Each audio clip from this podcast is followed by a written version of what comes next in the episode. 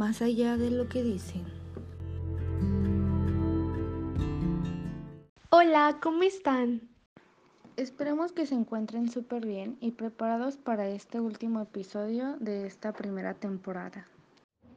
Así es, en este último episodio hablaremos sobre uno de los maltratos a animales más polémicos, porque se utilizan para la distracción o la diversión. Que reúnen a la tauromaquia, el circo, espectáculos de delfines, zoológicos prisioneros y demás shows que comprenden una cadena de maltrato animal para el entretenimiento del público.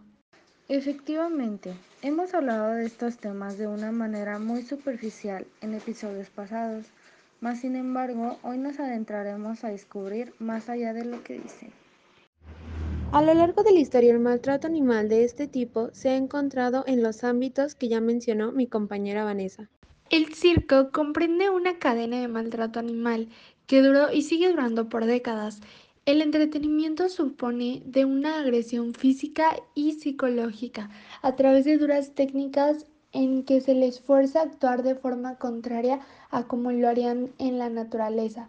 Los distintos y constantes ensayos tienen como objetivo conseguir el absoluto control del animal, asustándolos y angustiándolos desde conseguir anular su instinto natural y voluntad.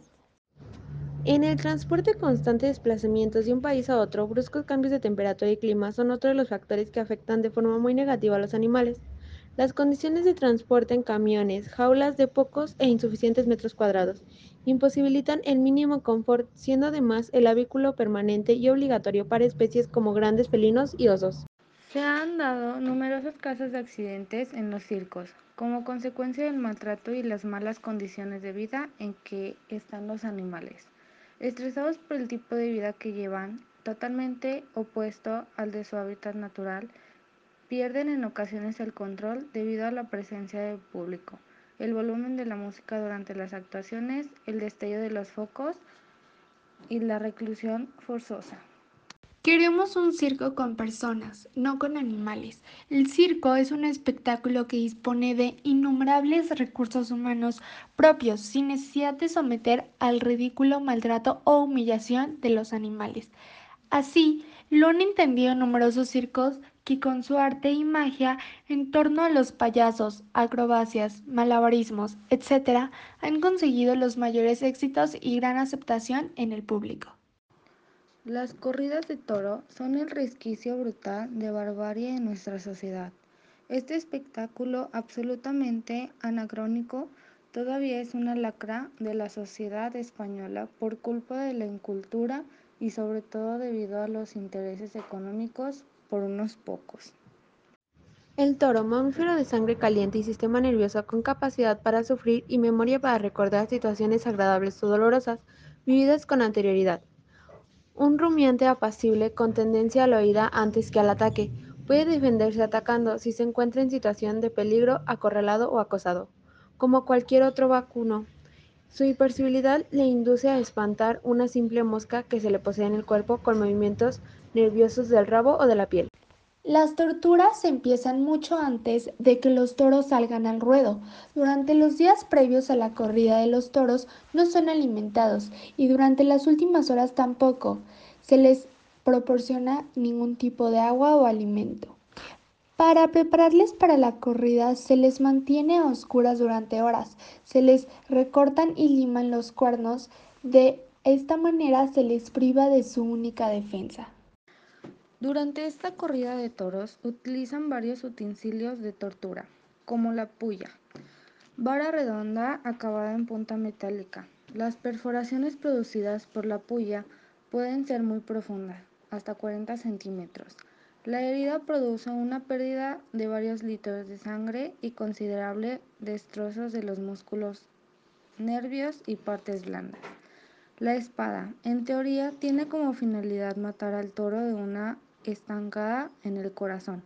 Pocas veces el matarife acierta y el toro agotado y martirizado tiene que padecer varias estocadas que le perforan el pulmón, provocándole echar en su propia sangre y asfixia.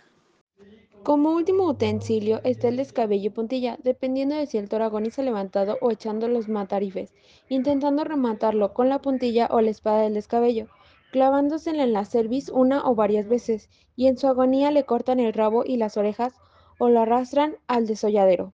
Pero no solo es el circo y la corrida de toros, también están los delfinarios. Así es, delfines salvajes simpatizando, ayudando a las personas que han creado una imagen mítica y distorsionada de ellos. Lamentablemente, para los delfines, su naturaleza es salvaje, a veces agresiva, y queda disimulada por el rictus. En la naturaleza los delfines suelen nadar entre 80 y 160 kilómetros diarios, se sumergen a varios metros de profundidad y tan solo pasan un 15% de su tiempo en la superficie. Las condiciones a las que deben someterse y adaptarse les afectan de forma negativa física y psicológicamente, debido a que no son comparables con su vida salvaje en los océanos, también astrofia del cerebro, cambios del comportamiento acústico, problemas de dominación, estrés y angustia fisiológica que pueden causar neurosis y los lleve más susceptibles a las enfermedades. Los espectáculos de nadar con delfines o terapia suponen un estrés adicional al que ya sufren normalmente en cautividad. La consecuencia de la frustración, aburrimiento, estrés, etc., provocado por las condiciones antinaturales del cautiverio y las forzosas interacciones con los humanos, predisponen a que los delfines se comportan a menudo de forma aberrante y en ocasiones su forma de comportarse puede resultar potencialmente peligrosa para los humanos. Bueno, y eso fue todo por el episodio de hoy y también el final de la primera temporada. Les damos las gracias por acompañarnos en toda esta temporada. Recuerden que los animales también son seres vivos y merecen una vida digna. Gracias por todo y adiós.